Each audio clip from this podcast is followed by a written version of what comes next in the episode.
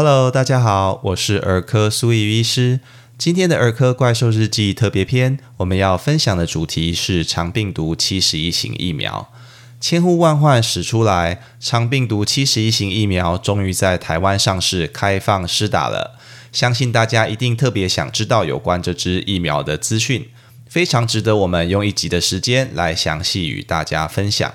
还记得两年前我们在讲第二十五集肠病毒时，还说着啊疫苗国内已经有研发了，但还没有提供接种。没想到现在就已经上市了，真是光阴似箭。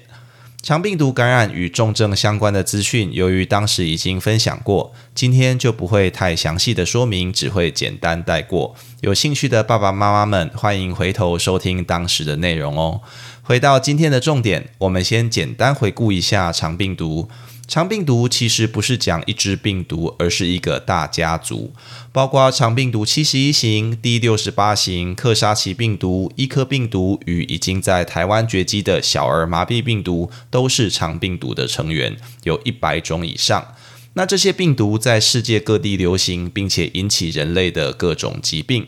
肠病毒感染其实一年四季都会发生。被感染者也非常少有肠胃道症状，这是很多人容易搞错的地方。肠病毒并不是造成肠胃炎的病毒，而是透过粪口传染，可以从肠胃道分离出来的病毒。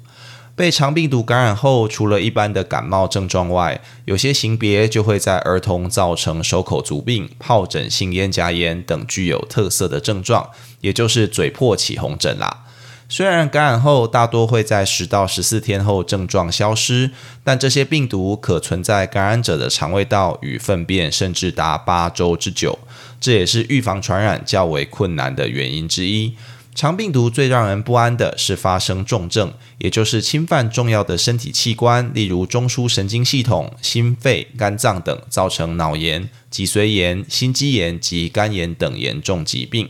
而孩童比成人发生重症的机会又要高得多。如果孩子在感染中出现意识改变、频繁的激越型抽搐，或者手脚无力、持续呕吐，以及交感神经失调，如呼吸急促或心跳加快等症状，就有可能是肠病毒重症，建议要尽速就医。那接着就让我们进入今天的主题——肠病毒七十一型疫苗吧。台湾在一九九八年有了一波严重的肠病毒七十一型大流行，当时造成许多重症的孩童留下严重的后遗症，甚至死亡。之后每隔几年又会有一波流行，不断威胁着孩子们的健康。当时政府不仅将行政院卫生署防疫处、预防医学研究所以及检疫总所三个单位，在一九九九年整合成行政院卫生署疾病管制局，也就是今天的卫生福利部疾病管制署 （CDC） 的前身呐，建立了现代化的防疫体系外，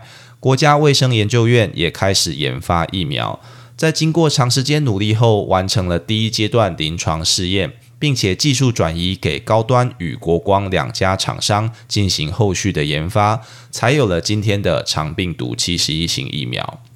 肠病毒七十一型疫苗呢，属于非活性疫苗。依目前的研究结果来看，是非常安全的。常见的副作用以局部的红肿、酸痛为主。施打原则与我们在第五集疫苗与预防注射单元里描述的一样，可与其他疫苗同时或者间隔任意时间施打。要注意的是，并没有证据显示施打肠病毒七十一型疫苗可以预防七十一型以外其他型别肠病毒的效果。所以，如果你期待打了疫苗以后就不会手口足病或疱疹性咽颊炎，那势必就要失望了。但相对的，对于肠病毒七十一型的保护力，甚至可以达九成五以上，算相当有效的疫苗。而七十一型也是常常造成肠病毒重症的元凶，所以预防它还是相当有意义的。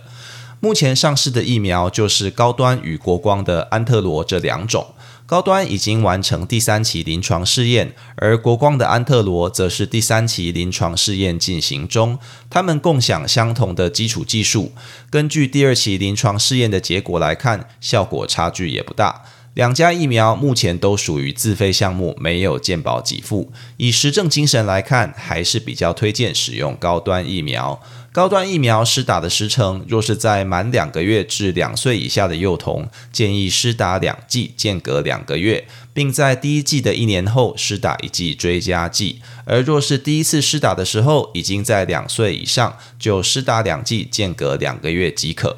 国光的安特罗则是在两个月到六岁的儿童施打两剂，间隔两个月。一般来说，年龄越小的儿童对药物以及疫苗的反应较为敏感，需要去注意，并且有研究结果支持。以肠病毒七十一型疫苗来说，就是两个月以下的婴幼儿不建议施打，而如果超过六岁的孩子在访单的适用年龄以上，想要施打，则跟医师讨论后就可以考虑。原则上还是安全的，建议爸爸妈妈们可以开始安排家中小怪兽进行施打疫苗，远离疾病喽。以上就是今天的主题分享，别急着走开，音乐过后会进入我们的杂谈时间哦。